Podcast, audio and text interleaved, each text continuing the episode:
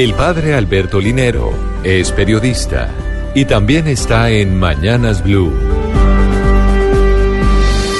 6 de la mañana, 44 minutos. Me impresiona mucho cómo la experiencia de la religión termina siendo fuente de división y de manifestaciones de odio y de miedo. Es decir, todo lo contrario de lo que es en su esencia. Sí, históricamente hemos dejado que nuestras creencias nos lleven a enfrentarnos y a querernos eliminar. Desde mi propia experiencia de fe y el ministerio que he vivido, me niego a que esa sea la razón de ser de mis creencias. Claro, yo he entendido la fe como una praxis, como un compromiso ético con el amor que se expresa en la bondad, en la verdad y en la compasión. Toda doctrina, toda moral, toda liturgia que concrete esa apuesta espiritual debe celebrar y vivir el amor y la compasión. Sin embargo, lo que experimentamos hoy es que hay una división entre lo que se cree, lo que se celebra y lo que se vive a diario. Una esquizofrenia terrible. Así lo denunció el Papa Francisco en su primera catequesis del 2019. Dijo exactamente, él decía, aquellas personas que van cada día a la iglesia y después viven odiando a los demás o hablando mal de la gente. Esto es un escándalo. Y añadía, es mejor no ir a la iglesia, vivir como un ateo.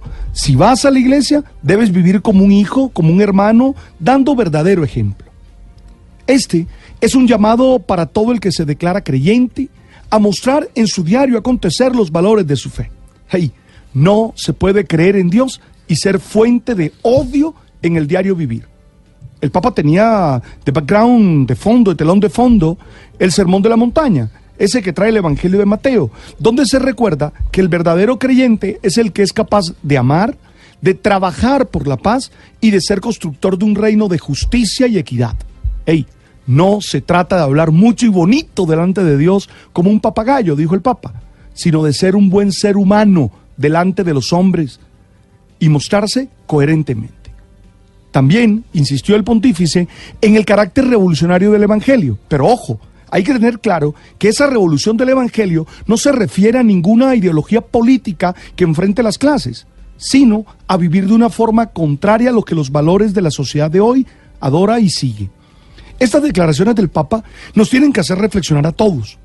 Es hora que entendamos que odiando, insultando, difamando y haciendo violencia, no podemos decir que somos creyentes.